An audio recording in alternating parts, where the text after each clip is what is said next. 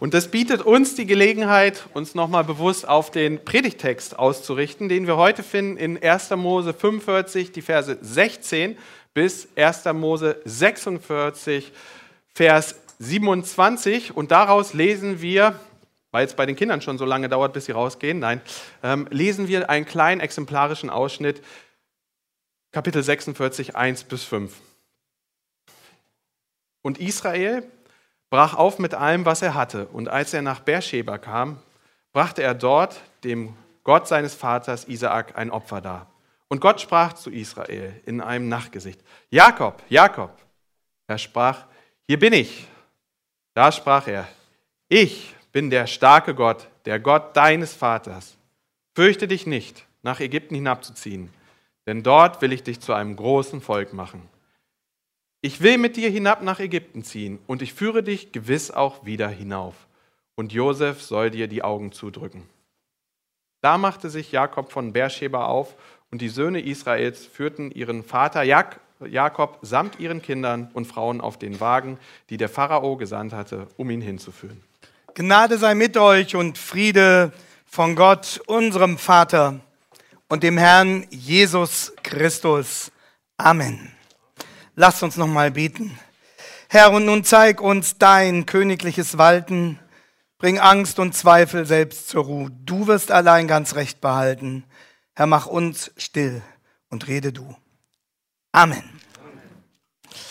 Liebe Gemeinde, hier vor Ort, alle, die uns jetzt auch über das Land verteilt und darüber hinaus begleiten. Ich war gerade in Bremen Anfang der 90er Jahre, saß in einem Parkhaus in meinem Auto, machte mir noch einige Notizen. Am Morgen hatte ich ein Interview mit Dr. Theo Lehmann gemacht, dem Pfarrer und Liedermacher, der in jener Woche evangelistische Abende in der Martini-Kirche an der Weser durchführte. Und plötzlich meldete sich am Handy meine Frau und gab mir eine Nachricht weiter, die sie selbst gerade erst erhalten hatte. Einer unserer Studienfreunde und Wegbegleiter, der gerade ein Missionspraktikum in Brasilien absolvierte, war bei einem Autounfall getötet worden, weil der entgegenkommende Fahrer einen schlimmen Fehler gemacht hatte. Ausgerechnet Achim, der bibeltreue Theologe, der junge Ehemann, dessen Frau gerade mit dem zweiten Kind schwanger war, er sprühte vor missionarischem Eifer und deswegen wollte er, bevor dann der Pfarrdienst kommen sollte, er war damals Vikar, eben noch diese Missionserfahrung in Südamerika sammeln. Aber auch in Deutschland war er beständig als Missionar unterwegs gewesen. Seine fröhliche Art, sein, sein unkomplizierter Charakter, dies öffnete ihm viele Türen. Seine Frau konnte ihn noch rechtzeitig im Krankenhaus erreichen, mit ihm beten und dann hat Gott ihn heimgeholt. Ausgerechnet Achim. Achim, den wir so dringend für unsere Situation in Deutschland gebraucht hätten. Achim, der vor Energie und Plänen nur so strotzte. Und wir hatten nicht den kleinsten Ansatzpunkt, mit dem wir uns tröstlich hätten erklären können, warum Gott unseren Freund schon jetzt zu sich geholt hatte. Das Einzige, woran wir uns klammerten, war das biblische Versprechen, dass Gott keine Fehler macht. Und ich war froh, als ich am Abend dieses fürchterlichen Tages dann wieder eine Predigt von Theo Lehmann hören konnte. Auch das Drama um Josef und Jakob steuert heute auf eine Wendung zu, auf ein Momentum, das nach menschlichem Ermessen nicht in Gottes Sinne sein kann. Es ist nicht ganz so dramatisch wie bei Achim. Aber es kann eigentlich nicht in Gottes Sinne sein. Letzten Sonntag hatten wir uns noch gefreut über die bewegende Versöhnung zwischen Josef und seinen Brüdern. Sie erinnern sich, die Brüder hatten endlich nach mehr als 20 Jahren die große Schuld eingesehen, dass sie ihren Bruder Josef in die Sklaverei verkauft hatten, dass sie den Vater 20 Jahre lang im Glauben gelassen hatten, sein geliebter Sohn Josef sei tot, dass sie eine Geschichte erfunden hatten, um den Tod des Josef glaubwürdig zu machen. Und dann hatten sie sich vor Gott gebeugt, nach über 20 Jahren. Sie hatten Buße getan und Josef hat ihn aufrichtig vergeben, mehr noch, es war deutlich gemacht worden, dass selbst die bösen Taten der Menschen von Gott dazu eingesetzt werden können, dass am Ende dabei Gutes herauskommt. Und das hatte Josef seinen Brüdern deutlich gemacht. Und was sie jetzt erlebten, war ein klassischer Beweis für diese These.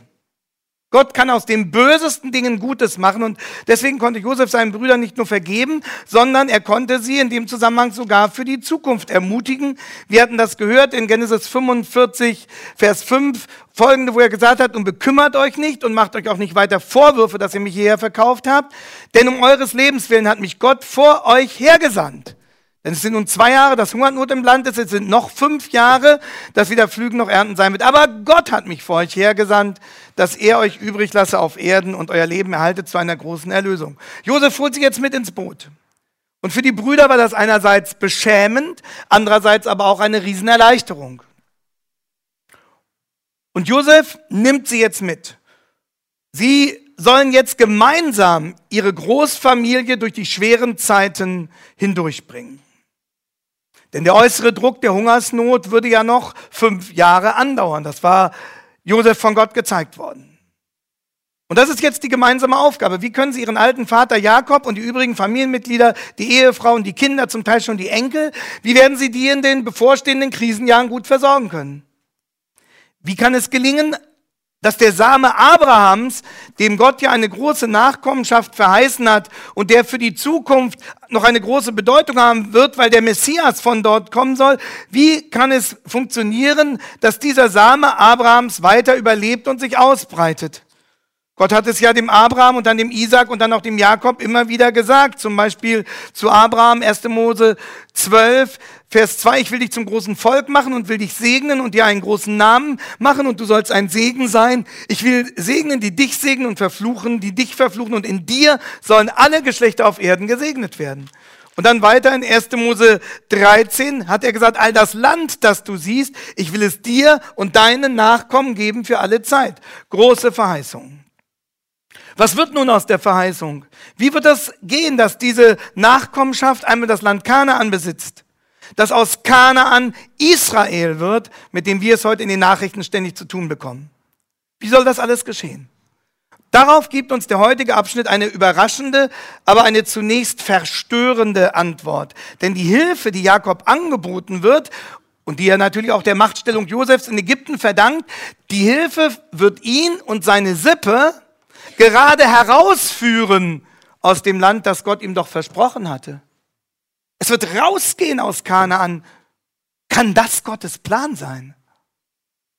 Wovor Gott noch Jakobs Vater Isaac vor Jahren gewarnt hatte, nämlich vor der Hungersnot nach Ägypten zu fliehen. Das wird dem Jakob jetzt anscheinend als bester Weg, als Königsweg präsentiert. Mit Zack und Pack nach Ägypten umzuziehen, kann das Gottes Wille sein? Und darum lautet unser Titel heute, warum Ägypten, wenn Gott uns Umwege führt? Warum Ägypten? Jeder von uns kann für Ägypten sein ganz persönliches Warum-Projekt einsetzen. Warum diese Krankheit? Warum dieser Jobverlust? Oder auch unser Bruder Harkov im Iran, warum diese Inhaftierung? Warum hat das Gott zugelassen, dass unser Glaubensbruder, der dort unter Drogenabhängigen nur Gutes tut, und mit dem Evangelium Menschen retten will, dass er unter diesem Druck der Inhaftierung steht. Aber die Warum-Fragen können sich auch an positive Ereignisse anknüpfen. Da öffnet sich plötzlich eine Tür in eine Richtung, mit der wir nie gerechnet hätten. Sollen wir da durchgehen? Und jetzt schnell hinein in unseren Text, Kapitel 45, ab Vers 16. Ab Vers 16. Und als das Gerücht kam in das Pharaos Haus, dass Josefs Brüder gekommen waren, gefiel es dem Pharao gut und allen seinen Großen. Und der Pharao sprach zu Josef, sage deinen Brüdern, macht es so, beladet eure Tiere, zieht hin und wenn ihr ins Land Kanaan kommt, nehmt euren Vater und all die euren und kommt zu mir. Ich will euch das Beste geben in Ägyptenland, dass ihr essen sollt, das Fett des Landes. Also gewissermaßen die besten Güter. Bei dem großen Versöhnungsgespräch, wir erinnern uns mit den Brüdern, da hatte Josef ja seine ägyptischen Mitarbeiter aus dem Saal geschickt. Aber natürlich, die Nachricht sprach sich schnell herum in den Korridoren der Macht, im Umfeld des Pharao. Und sofort tun sich Ägyptens Türen weit auf für Josefs Familie. Das war bestimmt auch der Dankbarkeit des Pharao geschuldet. Josef hatte ihnen ein Wirtschaftswunder in der Krise ermöglicht. Das hat natürlich auch die Machtbasis des Pharao gestärkt, ganz klar. Er dachte, diese Leute, wenn da noch mehr solcher Leute sind wie Josef, die werden dem Land Gutes tun. Und es gab, wie wir hier lesen, auch eine breite Akzeptanz für diesen Plan in, in der Führungsschicht, bei den Multiplikatoren. Am Ende heißt es von Vers 16, es gefiel dem Pharao gut und allen seinen Großen. Also laden sie ihn ein. Und so kommt es zu dieser Parole auf nach Ägypten. Im Versöhnungsgespräch hatte Josef das ja bereits als seine Lieblingslösung aufgezeigt, 45, 9, da hat er gesagt, zieht hinauf, holt meinen Vater, sagt ihm, das lässt dir Josef sagen, Gott hat mich zum Herrn über ganz Ägyptenland gesetzt, komm herab zu mir, mir nicht. Du sollst im Lande Gosen wohnen und nahe bei mir sein. Gosen, das war eine besonders fruchtbare Region dort in Ägypten. Deine Kinder, dein Kindeskind, dein Kleinvieh, Großvieh, alles, was du hast. Und Pharao stößt jetzt in dasselbe Horn. Eine Tür nach der anderen geht auf. Und die Dynamik des Textes liegt nahe, ja, es läuft alles auf diese Ägyptenlösung zu. Gott will das offensichtlich.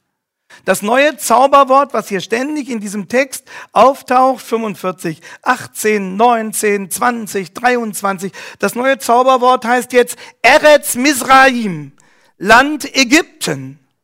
Also in der Krise wird die heidnische Metropole zum Hoffnungsort, wird die heidnische Metropole zum gelobten Land für Gottes Truppe. Und das ist das Erste, was wir aus diesem Vorgang über Gottes Führung lernen. Erstens, Gott verwirrt. Wenn Sie mitschreiben, ist das der erste Punkt. Gott verwirrt. Das macht er nicht immer so, aber oft. Jeder von uns, der schon länger mit Gott lebt, könnte jetzt Beispiele berichten, wo ihn Gottes Führung verwirrt hat. Weil wir es nicht einordnen konnten. Weil Gottes Führung dem, was wir uns so unter Gottes Plänen vorstellen konnten, widersprach oder zu widersprechen schien. Das muss nicht immer so wehtun wie im Fall unseres Freundes, aber es kann uns trotzdem lähmen und verunsichern, wenn wir eigentlich Entscheidungen treffen müssen und Gott uns irgendwie zu führen scheint, wie wir es nicht für möglich hielten. Gott verwirrt. So erlebt das Jakob hier. Und deshalb ist seine erste Reaktion auf den Bericht der Söhne, als sie schließlich nach Hause kommen und von den ehrenvollen Angeboten des Pharao berichten und sagen, es ist alles präsentiert, der rote Teppich in Ägypten ist ausgerollt, du musst nur noch kommen. Seine erste Reaktion auf den Bericht dieser Söhne ist alles andere als begeistert. Ägypten ist keine Option. Spätestens seitdem Gott Abraham diese unzweifelhafte Perspektive für die Zukunft in Kanaan aufgezeigt hat. Aber derselbe Gott öffnet, wie soll man das anders deuten? Er scheint zu öffnen, er öffnet eine Tür nach der anderen in Richtung Ägypten. Ist das Zufall? Oder eine Falle, in die wir gelockt werden sollen?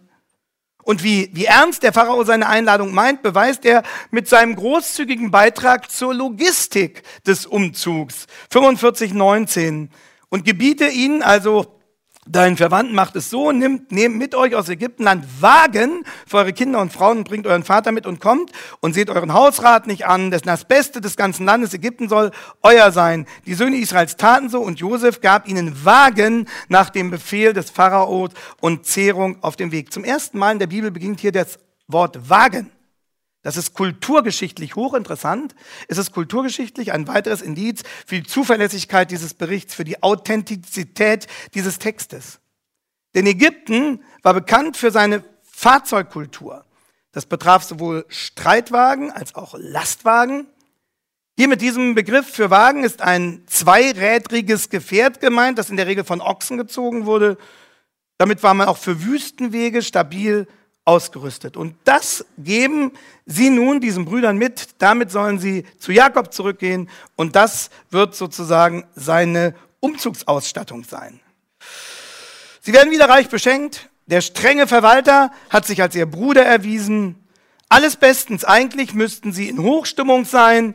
Sie bekommen nochmal Festkleider von ihm geschenkt für den Heimweg. Und Josef gab ihnen Vers 22 allen einen jeden ein Feierkleid, aber Benjamin gab er 300 Silberstücke und fünf Feierkleider. Dieses Kleid, was Josef jedem seiner Brüder gab, war wahrscheinlich nochmal ein Symbol der Versöhnung. Denn sie hatten ja seinerzeit Josefs Kleid ihm entrissen und als Beweisstück missbraucht, um seinen Tod damit dem Vater gegenüber zu dokumentieren. Hatten das, seinen Rock in Tierblut getaut und gesagt, siehst du, ein wildes Tier hat ihn gerissen, Josef ist tot. Und jetzt schenkt er ihnen neue Kleider als Zeichen der Versöhnung. Leute, es ist wirklich vergeben. Und trotzdem gibt Josef ihnen dann dieses rätselhafte Wort mit auf dem Weg, Vers 24. Damit entließ er seine Brüder und sie zogen ihn und er sprach zu ihnen, zankt nicht auf dem Wege, so steht es in vielen Übersetzungen. Und wenn meine Mutter uns manchmal einen humorvollen Rat mit auf die Reise geben wollte, zitierte sie diesen Satz und sagte, zank nicht auf dem Wege. Aber wörtlich steht da etwas, eigentlich etwas anderes. Besser übersetzt heißt das, seid nicht aufgeschreckt. Ängstigt euch nicht. Also zum Beispiel 2. Mose 15, 40, als die Völker hörten, wie mächtig Gott durchs Schilfmeer Israel geführt hatte, erbebten sie, kamen sie in Angst. Und so meint es Josef hier wahrscheinlich. Leute, Bekommt keine Angst im Nachhinein. Lasst nicht den Mut sinken, wenn ihr wieder allein seid. Macht euch keine Sorgen, wie alles klappen soll. Es wird gut gehen. Es wird gut gehen. Bestimmt hatten die Brüder auch Angst vor der Aussprache daheim mit dem Vater. Wenn jetzt klar würde, dass Josef noch lebt, dann war ihre 20-jährige Lüge entlarvt, klar. Vers 25, und so zögen sie herauf hinauf von Ägypten mit gemischten Gefühlen ne, und kamen ins Land Kanaan zu ihrem Vater Jakob, Vers 26, und verkündeten ihm und sprachen, Josef lebt noch und ist Herr über ganz Ägyptenland. Aber, aber sein Herz blieb kalt, denn er glaubte ihnen nicht. Die befürchtete Aussprache kommt wohl erstmal nicht zustande, zumindest schweigt der Text dazu diese Lüge nochmal zu klären. Das muss bis Ägypten warten.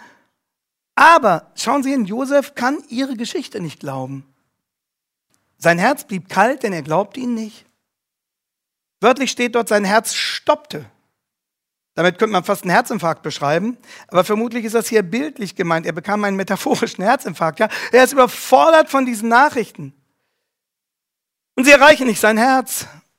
Das Vertrauen zu seinen Söhnen war ohnehin schwer belastet. Wissen Sie, Jakobs Reaktion erinnert an die Situation von Jakobs Großmutter Sarah. Viele Jahre vorher. Sarah, die nach vielen Enttäuschungen nicht mehr glauben konnte, dass Gott ihr den versprochenen Erben doch noch schenken würde. Und als Gottes Bote ankündigte, als Gottes Bote ankündigte, Sarah, in einem Jahr wirst du einen Sohn haben. Wie reagierte Sarah da? Mit einem Lachen, mit einem bitteren Lachen. Sarah lachte. Und da hätte auch dieser Satz gepasst, ihr Herz war kalt geworden. Wie viele Menschen müssten das von sich sagen, mein Herz ist kalt geworden. Aber die Söhne geben nicht auf. Und die Söhne zeigen dem Vater, was sie als Beweise aus Ägypten mitgebracht haben, Vers 27. Da sagten sie ihm alle Worte Josefs, die er zu ihnen gesagt hatte. Und als er die Wagen sah, die ihm Josef gesandt hatte, um sie zu holen, da wurde der Geist Jakobs, ihres Vaters, lebendig. Also, das hat ihn irgendwie bewegt. Und Gott gebraucht jetzt diesen, diese Wagen und diesen ganzen Bericht über, über was, das, was Josef gesagt hatte, um das Herz des Patriarchen wieder in Schwung zu bringen. Das ist wie ein Herzschrittmacher für ihn, ja? Plötzlich kommt sein Herz wieder in Bewegung. Sein Herz war kalt geworden und jetzt steht hier, sein Geist wurde lebendig. Herz und Geist werden im Hebräischen oft als Synonyme verwendet. Das gehört zusammen. Sein Geist wurde lebendig, das heißt, er war vorher abgestumpft. Im Inneren Jakobs war keine Resonanz mehr gewesen, da hat nichts mehr geschwungen. Aber Gott, Gott greift ein. Und das erinnert an Jesaja 57, wo Gott durch den Propheten sagt, so spricht der Hohe und Erhabene, der ewig wohnt, dessen Name heilig ist, ich wohne in der Höhe und im Heiligtum und bei denen, die zerschlagenen und demütigen Geistes sind, auf dass ich erquicke den Geist der Gedemütigten und das Herz der Zerschlagenen. Und das schenkt Gott hier dem alten Patriarchen. Und wissen Sie, der Text unterstreicht diese geistliche Belebung, dass das nicht nur eine äußere Belebung ist, weil er eben diese Automobile so schick findet, sondern dass Gott wirklich auch in seinem Herzen etwas ändert. Der Text unterstreicht das, indem er Jakob im nächsten Vers wieder, schauen Sie hin, mit seinem geistlichen Namen anredet, den Gott ihm zur Ermutigung geschenkt hat, nämlich Israel. In Vers 28 heißt es wieder, und Israel sprach. Also da hat sich was bewegt, das Herz war wieder in Schwung gekommen, er, er wurde wieder zum Gotteskämpfer im besten Sinne des Wortes, dass er für Gottes Sache eintrat. Er rechnet wieder mit Gott und plötzlich gibt es wieder Zukunft. Plötzlich gibt es wieder ein Hoffnungsprojekt. Vers 28. Und Israel sprach, mir ist genug, dass mein Sohn Josef noch lebt. Ich will hin und ihn sehen, ehe ich sterbe. Neue Hoffnung. Und dann wissen wir nicht, wie viele Tage bis zur Abreise vergehen. Immerhin, die Umzugswagen stehen ja schon bereit. Jedenfalls steht Jakob zu seinem Wort und Kapitel 46 beginnt dann mit dem Aufbruch, Israel zog hin mit allem, was er hatte. Israel zog hin mit allem, was er hatte. Das heißt, erstaunlich. Er ist wirklich bereit, die Zelte in Kanaan bis auf weiteres hinter sich abzubrechen. Er geht los mit Sack und Pack. Aber schon bald mischt sich in die Vorfreude auf das Wiedersehen mit Josef die Sorge um die Zukunft seiner Sippe. Kann das wirklich Gottes Weg sein? Die Frage kommt natürlich wieder. Raus aus Kanaan. Gott verwirrt. Und hier sehen wir, und das ist so schön, hier sehen wir, dass Jakobs Faden zu seinem allmächtigen Gott gehalten hat. Auch wenn da in der Zwischenzeit offensichtlich viel verschüttet war. Denn bevor Jakob, und das ist jetzt sehr spannend, bevor Jakob das verheißene Land verlässt, sucht er was? Er sucht dringend und intensiv Klarheit. Klarheit über seinen Weg. Und er weiß, diese Klarheit kann nur von Gott kommen. Und das ist so ein gutes Zeichen, dass Jakob Gottes Verheißung noch im Blick hat. Und schauen Sie hin, die erste Station seiner Ägyptenreise führt ihn noch in Israel nach Beersheba. Vers 1 nochmal. Israel zog hin mit allem, was er hatte, und als er nach Beersheba kam, brachte er Opfer dar dem Gott seines Vaters Isaak, und Gott sprach zu ihm des Nachts in einer Offenbarung, Jakob, Jakob! Und er sprach, hier bin ich. Sie müssen wissen, Beersheba liegt circa 40 Kilometer südlich von Hebron noch. Beersheba markiert also die Südgrenze Israels. Und für die Vorfahren war das ein Schicksalsort gewesen. Hier in Beersheba hatte Abraham neue Kräfte geschöpft, nachdem Gott ihm die Opferung Isaaks erspart hatte. Da war er dann eine Zeit in Beersheba. Hier in Beersheba war der Herr dann später auch dem Isaak erschienen. Kapitel 26. Und Jakob selbst hatte hier in Beersheba vor Jahren, das wusste er noch, Station gemacht, als er vor den Morddrohungen seines Bruders nach Haran hatte fliehen müssen. Beersheba, die Südgrenze. Und Jakob wusste, wenn er hier weitergeht, weitergeht von Beersheba aus Richtung Ägypten, dann ist das wie ein, ein Point of No Return, den man überschreitet. Dann war er rüber über die Grenze. Dann gab es eigentlich kein Zurück mehr. Darf er das? Luther hat die Zwickmühle so schön beschrieben, in der Jakob sich entscheiden musste. Ägypten hieße eben den vermissten Sohn endlich wieder in die Arme zu schließen. Und das Hungerproblem bis auf weiteres gelöst zu haben. Aber durfte er seinen Posten in Kanaan verlassen? Würde das nicht bedeuten, der Heilsgeschichte den Rücken zu kehren, Gottes Verheißung den Rücken zu kehren? Was soll er machen? Und wissen Sie, es ist ein gutes Zeichen für sein Verhältnis zu Gott, für seinen geistlichen Zustand, für seine wiedererwachte geistliche Verantwortung, dass Jakob sich vor seiner alten Eigenmächtigkeit fürchtet, die er ja kannte. Es gab viele Indizien, dass Gott ihn möglicherweise in Ägypten haben wollte. Es gab die vielen geöffneten Türen, es gab die Ermutigung durch Josef, durch den Gott ja schon häufiger gesprochen hatte, was man an den Träumen sah, die sich dann auch wirklich bewahrheiteten. War Josefs Ruf wirklich Gottes Ruf? Oder am Ende doch eine Selbsttäuschung? Und was tut Jakob in dieser Zwickmühle? Als er nach Beersheba kam, brachte er Opfer dar dem Gott seines Vaters. Und das hier verwendete Wort für Opfer liegt nahe, dass es eine ganz bestimmte Art von Opfer war, nämlich ein Schlachtopfer. Darauf haben etwa Keil oder auch Helmut Frey in ihren Kommentaren hingewiesen. Also kein Ganzopfer. Beim Schlachtopfer, müssen Sie wissen, wird ein Teil des Opfers von dem Opfernden gegessen. Das Schlachtopfer symbolisiert deswegen in besonderer Weise die Gemeinschaft zwischen dem Absender des Opfers und dem Adressaten. Auch der Absender hat Teil an dem Mahl, auch er ist ein Teil dieses Opfers. Und deswegen ist dieses Schlachtopfer Jakobs ein inniger Schrei nach Gottes Nähe. Herr, ich will Gemeinschaft mit dir haben. Und das ist die Botschaft hinter diesem Vers. Bevor ich die Grenze überschreite, bevor ich den Point of No Return hinter mir lasse, Herr, ich brauche deine Nähe. Ich brauche deine Gewissheit. Das erste Schlachtopfer, das er gebracht hatte, hat er gebracht, als er nach dem Exil in Haran mit seiner Familie wieder ins Land zurückkam. Beim Einstieg wieder in das Land Kanaan hatte er das erste Schlachtopfer gebracht. Und das zweite brachte er jetzt gewissermaßen beim Ausstieg als er das Heimatland auf unbestimmte Zeit verlassen muss. Und wissen Sie, was so vorbildlich ist? Jakob sucht nicht eine oberflächliche Bestätigung für seine Ägyptenpläne. Er will das nicht einfach nur noch mal von Gott abgesegnet haben, dass er es eben jetzt so macht, sondern Jakob sucht, das zeigt dieses Opfer, er sucht Gottes Nähe, Gottes persönliche Nähe. Er sucht Gottes Weg, weil er sich wirklich davor fürchtet, ungehorsam zu werden. Deswegen sagt Gott ja auch in Vers 3, fürchte dich nicht. Das sagt er, weil er sich fürchtet. Jakob vor einem falschen Weg. Und damit gibt Jakob uns allen ein großartiges Vorbild, was wir tun können, wenn wir in einer wichtigen Entscheidung nicht mehr sicher sind. Wenn wir nicht mehr sicher sind, ob es so Gottes Willen entspricht oder nicht. Dass wir losgehen nach bestem Wissen und Gewissen. Dass wir die Indizien prüfen, so gut es geht. Aber dass wir offen bleiben für Gottes Korrektur und seine Nähe suchen. Und so, so können wir das auch in unseren Alltagsentscheidungen machen. Losgehen, das tun, was vermeintlich jetzt dran ist, aber immer die Nähe Gottes suchen. Und wie können wir die Nähe Gottes suchen? Indem wir uns im Gebet an ihn wenden. Der Herr ist uns ja nicht ferner, als er Jakob war. Indem wir die Bibel studieren und versuchen herauszufinden, was die Bibel zu dem Thema sagt, das uns gerade so bedrängt. Indem wir vertrauenswürdige Christen konsultieren und mit ihnen gemeinsam beten und auch um ihren Rat fragen. Wir suchen Gottes Nähe, wenn Gottes Führung uns verwirrt. Und jetzt kommen wir zur zweiten Beobachtung. Zur zweiten Beobachtung über Gottes Führung im Leben seiner Kinder. Gott verwirrt, damit endet Kapitel 45, aber dann gibt er auch Antwort. Und das ist das Zweite, was wir festhalten. Gott vergewissert. Gott verwirrt nicht nur, sondern Gott vergewissert auch, äh, vergewissert auch die, die seine Gewissheit suchen. Damals gab es ja noch keine Bibel, ist ja klar, die jederzeit zur Verfügung stand, so wie wir heute privilegiert sind.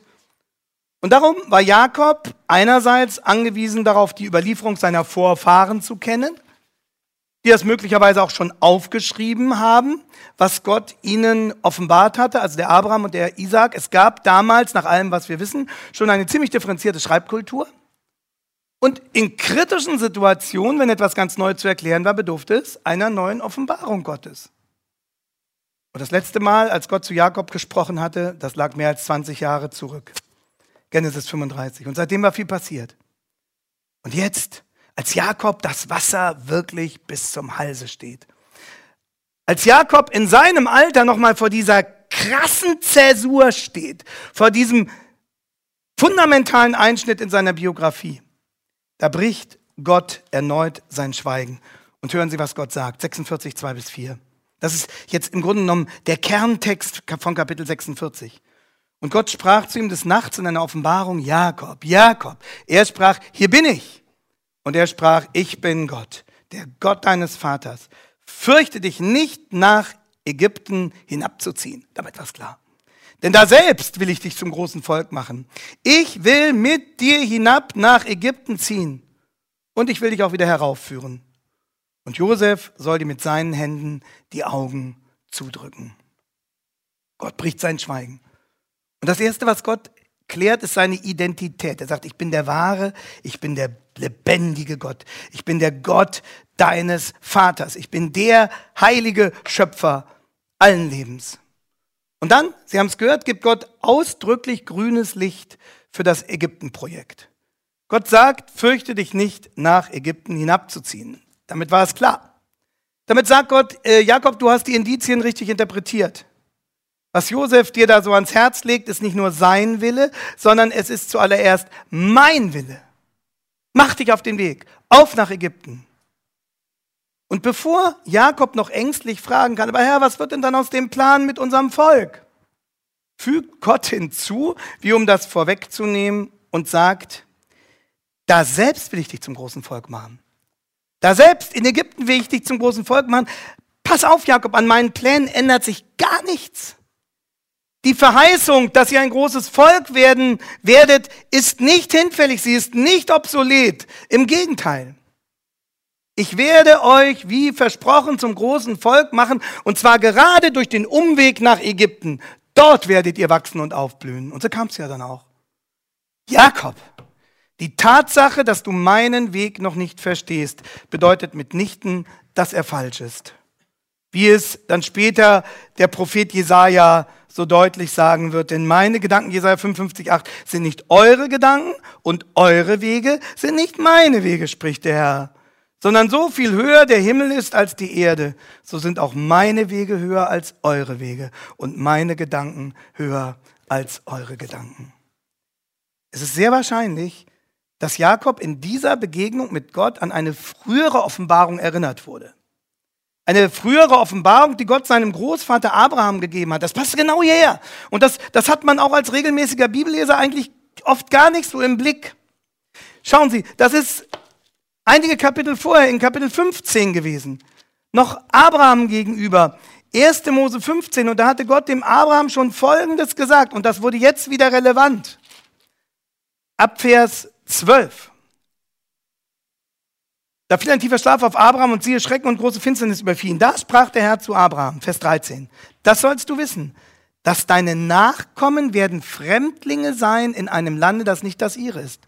Und da wird man sie zu dienen, zwingen und plagen 400 Jahre. Aber ich will das Volk richten, dem sie dienen müssen. Danach sollen sie ausziehen mit großem Gut. Verstehen Sie? Wären das möglicherweise die Ägypter, dieses Volk, wird sich Jakob gefragt haben, bei denen wir einmal im Exil leben sollen? Leitet Gott jetzt das Ereignis von 1. Mose 15, 13 ein?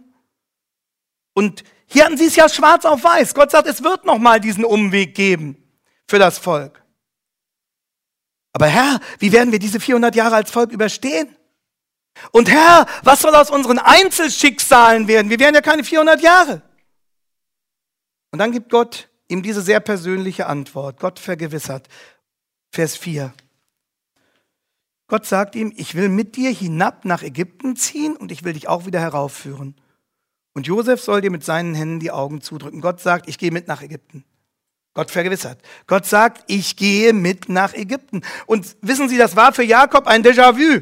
Das hat er schon mal erlebt und garantiert erinnert sich, er sich jetzt auch dann an diese einsame Nacht, vor vielen Jahren, wo er als junger Mann die Heimat fluchtartig verlassen musste, damals, weil sein Zwillingsbruder ihm nach dem Leben trachtete. Und da hatte Gott auch das Land ihm zugesagt. Er wird sich garantiert daran erinnert haben, wie Gott ihn damals ansprach in Genesis 28, Vers 13 bis 15. Ich bin der Herr, der Gott deines Vaters Abraham und Isaaks Gott. Das Land, darauf du liegst, will ich dir und deinen Nachkommen geben. Und dein Geschlecht soll werden wie der Staub auf Erden und du sollst ausgebreitet werden gegen Westen und Osten, Norden und Süden und durch dich und deine Nachkommen sollen alle Geschlechter auf Erden gesegnet werden weil der Messias aus ihm kommen wird. Und siehe, Vers 15, ich bin mit dir und will dich behüten, wo du hinziehst und will dich wieder herbringen in dieses Land. Denn ich will dich nicht verlassen, bis ich alles tue, was ich dir zugesagt habe.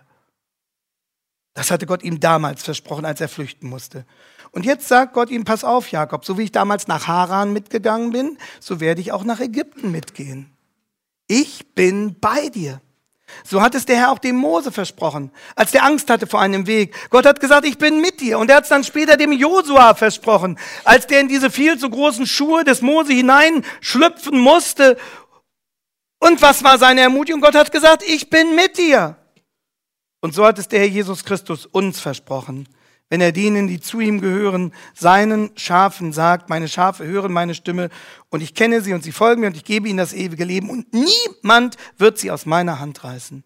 Niemand. Mein Vater, der sie mir gegeben hat, ist größer als alles und niemand kann sie aus des Vaters Hand reißen. Ich und der Vater sind eins. Jesus sagt, ich bin mit dir. Und noch etwas, Jakob, es wird klappen, es wird gut ausgehen. Du musst überhaupt keine Sorgen um die Zukunft machen. Weder um die Zukunft deines Volkes, noch um die Zukunft deiner Familie, noch um die Zukunft deiner selbst. Es wird klappen, so steht das hier in Vers 4. Also ich gehe mit runter, ich gehe mit hinauf nach Ägyptenland, hinab nach Ägyptenland, aber ich will dich auch wieder heraufführen, sagt Gott in Vers 4. Nämlich von Ägyptenland zurück nach Kanaan. Ich will dich wieder heraufführen. Das heißt, eines Tages wird mein Volk dann in stattlicher Größe wieder ins Land zurückkehren. Und so kam es. Und quasi als Vorschau werden auch die Gebeine Jakobs im gelobten Land begraben werden. Das ist zu dem Zeitpunkt noch 17 Jahre hin, aber es wird dann in 17 Jahren ein eindrückliches Zeugnis sein. Wenn der Zug von Ägypten nach Kanaan zieht mit dem Leichnam des Patriarchen, Gott bringt sein Volk zurück in die Heimat. Und noch viel wichtiger, viel, viel wichtiger ist eine andere Vergewisserung. Gott hat für sein Volk nicht nur eine irdische Heimat bereitet, sondern auch eine ewige Heimat. Und wissen Sie, das ist die tiefste Bedeutung hinter diesem Satz, ich will dich auch wieder heraufführen. Das heißt nämlich, ich habe eine ewige Heimat für euch vorbereitet. Und aus der kann euch dann wirklich niemand mehr vertreiben. Und wissen Sie, warum wir das mit solcher Sicherheit sagen können? Weil Hebräer 11 im Neuen Testament uns diesen Zusammenhang genau erklärt. Hebräer 11. Da ist ausführlich hier ab Vers 8 von, von unseren Leuten die Rede von Abraham, von Isaac, von Jakob, von Josef.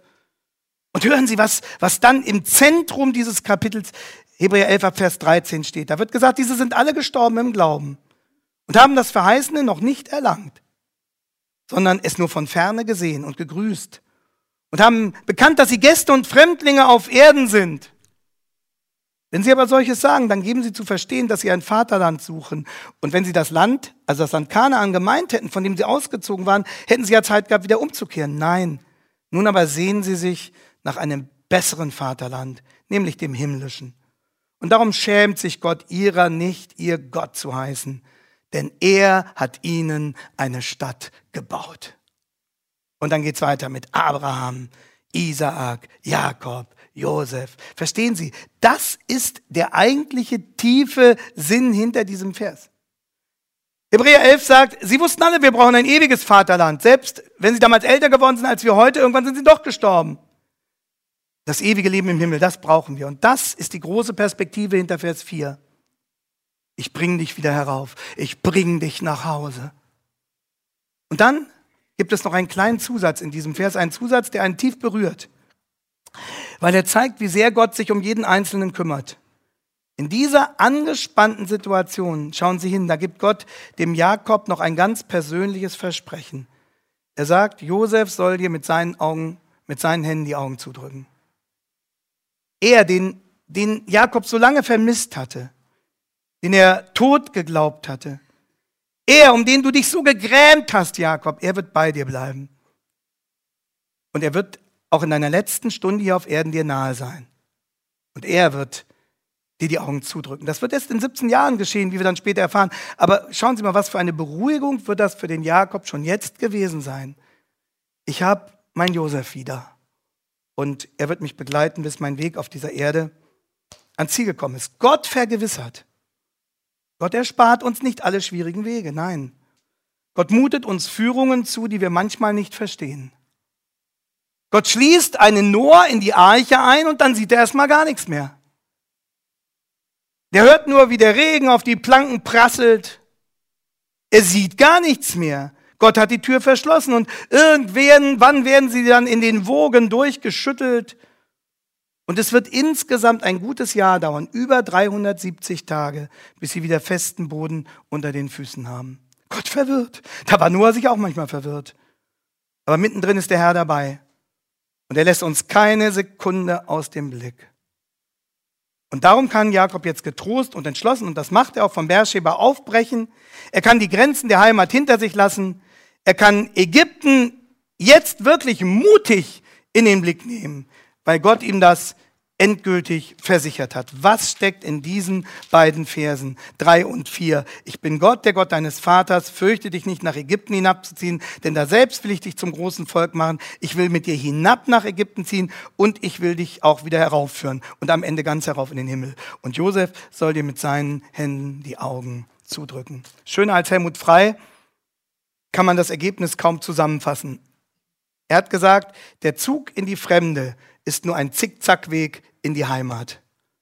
Der Zug in die Fremde ist nur ein Zickzackweg in die Heimat. Wir schaudern manchmal angesichts dieses Zickzackweges. Aber Gott, Gott führt dich auch auf diesem Zickzackweg in die Heimat. Da machte sich Jakob, Vers 5, auf vom Beersheba und die Söhne Israels hoben Jakob, ihren Vater, mit ihren Kindern und Frauen auf die Wagen, die der Pharao gesandt hat, um ihn zu holen. Und nahmen ihr Vieh und ihre Habe, die sie im Lande Kanaan erworben hatten, und kamen so nach Ägypten. Jakob und sein ganzes Geschlecht mit ihm, seine Söhne und seine Enkel, seine Töchter und seine Enkelinnen, seine ganze Nachkommenschaft brachte er mit sich nach Ägypten. Und dann folgt eine lange Namensliste, die erspare ich Ihnen jetzt, von Vers 8 bis Vers 25. Das ist eine Art Geschlechtsregister, mit dem nochmal nachgewiesen wird, wie groß die Jakobslippe damals war, wie vollständig sie alle nach Ägypten übergesiedelt sind. Das heißt, die haben wirklich gewagt, auf Gottes Verheißung hin die Brücken hinter sich abzubrechen und Josefs Ruf in die damalige Kornkammer zu folgen. Besonders interessant ist dann die Zusammenfassung, und das sind für heute unsere letzten Verse 26 und 27. Die lese ich Ihnen noch vor, die schauen wir uns kurz an und dann haben wir es geschafft für heute. Da heißt es dann am Ende dieser Genealogie, dieser Aufzählung, ist keine strenge Genealogie, eine Aufzählung. Alle Seelen, die mit Jakob nach Ägypten kamen, seine Nachkommen, ausgenommen die Frauen seiner Söhne, sind alle zusammen 66 Seelen. Die Söhne Jakobs, die in Ägypten geboren sind, waren zwei Seelen, sodass alle Seelen des Hauses Jakobs, die nach Ägypten kamen, waren 70. 70. Also 70, müssen Sie wissen, hat im Hebräischen eine symbolische Bedeutung. 70 meint eine vollständige Gesamtheit. Vollständige Gesamtheit. Also Friedrich Keil erklärt es so, er sagt, sieben ist die Zahl des göttlichen Schaffens und sieben multipliziert mit zehn, das ist die Zahl der Vollständigkeit, ergibt 70 sodass in diesen 70 Seelen, sagt Keil, die Gesamtheit des Volkes Gottes beschlossen war. Die Gesamtheit des Volkes Gottes in diesen 70 Seelen. Und diese Zahl 70 wird dann später immer wieder auftauchen. Mose beruft 70 Älteste. Der Sanhedrin, dieses jüdische Rechtsgremium zur Zeit Jesu, hat 70 Mitglieder. Unser Herr Jesus selbst wird 70 oder 72, 70 Boten nach Israel aussenden, Lukas 10, Vers 1. Und das ist zum Schluss das Dritte, was wir hier über Gottes Führung erfahren. Gott, Gott verwirrt, Gott vergewissert und Gott verwirklicht. Gott verwirklicht nämlich seinen Plan. Gott verwirklicht. Und für dieses Gott verwirklicht steht diese 70, ja, als Vollzahl. Gott bringt sein Volk zunächst geschlossen nach Ägypten. Gott verwirklicht das. Die Sippe fällt nicht auseinander. Es fehlt keiner, den Gott dabei haben will. Und hinter diesen 70 stehen auch, das zeigt diese Liste, konkrete Personen. Können wir jetzt nur noch andeuten, die Kernmannschaft sind Jakobs Söhne, deren Söhne, ohne die Frauen der Söhne, weil die aus einem anderen äh, Stall gewissermaßen kamen. Es werden nicht mitgezählt Judas Söhne Ger und Onan, die in Kanaan starben. Dafür sind in dieser Liste einige Urenkel dabei, die erst in Ägypten geboren wurden aber die insofern mitgebracht wurden, als sie bereits im Erbgut ihrer Väter vorhanden waren. Und deshalb wird gesagt, die wurden auch gewissermaßen mitgebracht. Äh, sie sind, wie man das damals nannte, in Lumbis Patrum von Kanaan nach Ägypten mitgekommen, also in den Länden ihrer Väter. Und Vers 27 nennt dann das Ergebnis. 66 Einwanderer, die Jakob aus Ägypten mitbrachte, plus Jakob, plus Josef, plus Josefs beiden Söhne Ephraim und Manasse macht 70. Und erst hier in Ägypten wird dann aus der Familiengeschichte eine Volksgeschichte. Erst hier in Ägypten.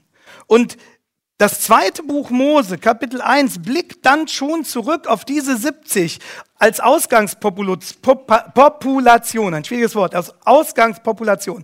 Da heißt es in 2. Mose 1, Vers 5, und alle leiblichen Nachkommen Jakob zusammen waren 70 an Zahl. Josef aber war schon vorher in Ägypten und als nun Josef gestorben waren, alle seine Brüder und all die zu der Zeit gelebt hatten, wuchsen die Nachkommen Israels und zeugten Kinder und mehrten sich und wurden überaus stark, sodass von ihnen das Land voll ward. Da kam ein neuer König auf in Ägypten, der wusste nichts mehr von Josef und sprach zu seinem Volk, siehe, das Volk Israel ist mehr und stärker als wir, wohlan, wir wollen sie mit List niederhalten. Und wie die Geschichte weitergeht, wissen Sie. Verstehen Sie? Aber das war Gottes Plan. Hier in Ägypten sind sie stark und groß geworden und 400, genauer gesagt 430 Jahre später kommt es dann zum Exodus. Und trotz der Wüstenwanderung, all der Schwierigkeiten, die da passieren werden, wird schließlich ein sehr großes Volk das Land Kanaan in Besitz nehmen. Und ein entscheidendes Momentum auf dem Weg zu dieser Erfüllung war die Zeit in Ägypten. Verstehen Sie? Hier sind sie groß geworden. Und das beweist unser Text. Gott verwirklicht seine Pläne. Uns erscheint das manchmal absurd. Wie kann er diesen oder jenen Weg führen? Wie kann es sein, dass der Patriarch plötzlich den Posten im gelobten Land aufgeben soll? Aber das war Gottes Plan. In den Augen von Jakob erschien das sinnlos, aber Gott kam gerade so zum Ziel. Der Zug in die Fremde als Zickzackweg in die Heimat. Zuletzt in die ewige Heimat. Und wissen Sie, so geht es Gottes Kindern bis heute. Manchmal verwirrt uns Gottes Führung. Manchmal scheint Gottes Führung überhaupt nicht zu unseren Erwartungen zu passen, wie Gott eigentlich handeln müsste. Gott verwirrt. Und dann kommt es darauf an, dass wir uns ein Beispiel an Jakob nehmen, dass wir uns nach Beersheba aufmachen. Das heißt, dass wir die Gemeinschaft mit Gott suchen, dass wir zu ihm rufen, dass wir sagen, Herr, ich verstehe es nicht, aber halte mich fest. Und dass wir sein Wort studieren und sagen, lass mich begreifen, was jetzt Gehorsam bedeutet, was jetzt der richtige Weg ist, was wir andere Christen um Rat fragen dass wir ehrlich nach Gewissheit suchen. Und dann werden wir erleben, Gott vergewissert. Manchmal kann es eine Weile dauern, bis wir diese Gewissheit bekommen, das stimmt schon. Aber bis dahin, bis wir diese Gewissheit haben, lässt Gott uns nicht in der Luft hängen, sondern wir dürfen uns jeden Tag bei unserem Herrn bergen. Jeden Tag kommen und sagen, Herr, halte mich fest und bring mich dahin, wo du mich haben willst. Und dabei dürfen wir wissen, Gott verwirklicht seinen Plan. 70 ist die Zahl der Vollständigkeit. Gott lässt sein Werk niemals unvollendet. Der in euch begonnen hat, das gute Werk, sagt Paulus zu den Christen, der wird es auch vollenden. Und darum kommt für dich alles darauf an, dass du dein Leben in die Hand dieses allmächtigen, großen Gottes legst. Darauf kommt für dich alles an, dass du sagst, Herr, nimm du mein zerbrechliches Leben in deine Hände, ohne alle Vorbehalte und mache daraus was dich ehrt. Meine Zeit steht in deinen Händen. Psalm 31. Und wissen Sie, die natürliche Regung unseres Herzens geht genau in die entgegengesetzte Richtung. Ist ja klar. Wir wollen das nicht. Wir wollen nicht unser Leben in Gottes Hände legen. Wir wollen uns nicht Gott ausliefern. Wir wollen unseren Kurs lieber selber bestimmen. Wir verweigern Gott den legitimen Besitzanspruch, den er als Schöpfer auf unser Leben zu Recht erhebt. Wir wollen das nicht. Und das ist in der Bibel der Inbegriff von Sünde dass wir raus wollen aus seiner Hand. Und losgerissen von Gottes Hand marschieren wir auf eigene Faust ins Verderben, egal wie religiös wir sonst sind oder auch nicht sind. Und darum brauchen wir Jesus so sehr. Weil Jesus der Einzige ist, der unsere Gottlosigkeit vergeben kann. Und das bedeutet Christ werden. Christ werden bedeutet, dass ich zu Jesus komme und sage, Herr, nimm du mein Leben in deine Hand. Du bist gestorben am Kreuz, um die Schuld zu tragen, die mich sonst verworfen hätte, die Gott gezwungen hätte, mein Richter zu sein. Aber du hast meine Strafe getragen. Und nun sei du auch mein guter Hirte. Und nimm du das Leben deines Schafes unter deine Führung und unter deinen Schutz. Und verwirkliche du, Jesus, deinen perfekten Plan in meinem Leben. Das heißt Christ, das heißt Christ werden. Und manchmal können wir das nicht erkennen, dass sein Plan perfekt ist. Dann geht es uns wie dem Dichter von dem Lied Meine Zeit steht in deinen Händen, das wir gleich singen werden. Und da heißt es in der dritten Strophe, es gibt Tage, die bleiben ohne Sinn. Mutlos sehe ich, wie die Zeit verrinnt. Unser Freund Achim, von dem ich eingangs erzählte, der hat in seinem Liederbuch das Bleiben durchgestrichen und durch Scheinen ersetzt. Und so wollen wir das gleich auch singen. Denken Sie dran, ändern Sie den Text an dieser Stelle. Es gibt Tage, die scheinen ohne Sinn. Und genau so hat es Jakob auch erlebt. So hat es Jakob erlebt. Gott verwirrt uns manchmal. Manche Tage scheinen ohne Sinn. So wie jener Tag, als Achim in Brasilien starb. Aber ich bin sicher, Achim wäre bei seiner Version geblieben.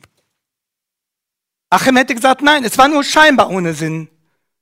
Er hätte gesagt, mein Herr weiß immer, was er tut. Und er hätte wahrscheinlich auf jenes berühmte Gedicht verwiesen, das wohl um 1943 in Stalingrad entstand und kurz nach Kriegsende in der Brieftasche eines toten deutschen Soldaten gefunden wurde.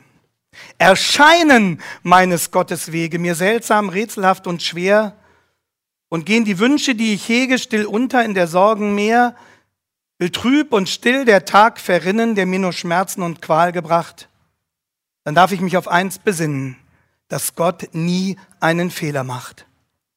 Wenn über ungelösten Fragen mein Herz verzweiflungsvoll erbebt, an Gottes Liebe will verzagen, weil sich mein Unverstand erhebt, dann darf ich all mein müdes Sehnen in Gottes Hände legen sacht und leise sprechen unter Tränen, dass Gott nie einen Fehler macht. Drum still mein Herz und lass vergehen, was irdisch und vergänglich heißt. Im Lichte droben wirst du sehen, dass gut die Wege, die er weist. Und müsstest du dein Liebstes missen und gingst durch kalte, finstere Nacht, halt fest an diesem seligen Wissen, dass Gott nie einen Fehler macht. Allmächtiger Gott und Vater, dafür danken wir dir, dass du wirklich nie einen Fehler machst, dass du heilig und vollkommen bist, dass du versprochen hast, dass denen, die dich lieben, alle, alle Dinge zum Besten dienen müssen. Herr, wir müssen zugeben, dass deine Pläne uns manchmal verwirren und deine Führung für uns nicht verständlich ist. Aber danke, dass du uns immer wieder vergewisserst, dass wir immer wieder zu dir hinflüchten können, dass du uns gerne diese Gemeinschaft schenkst und dass du deine Pläne verwirklichst zu deiner Ehre und zum Besten deiner Kinder, Herr. Wir loben dich und beten dich an und bergen uns unter deinem allmächtigen, liebevollen Schutz. Du lieber, guter Herr. Amen. Amen. Und jetzt lassen Sie uns das singen.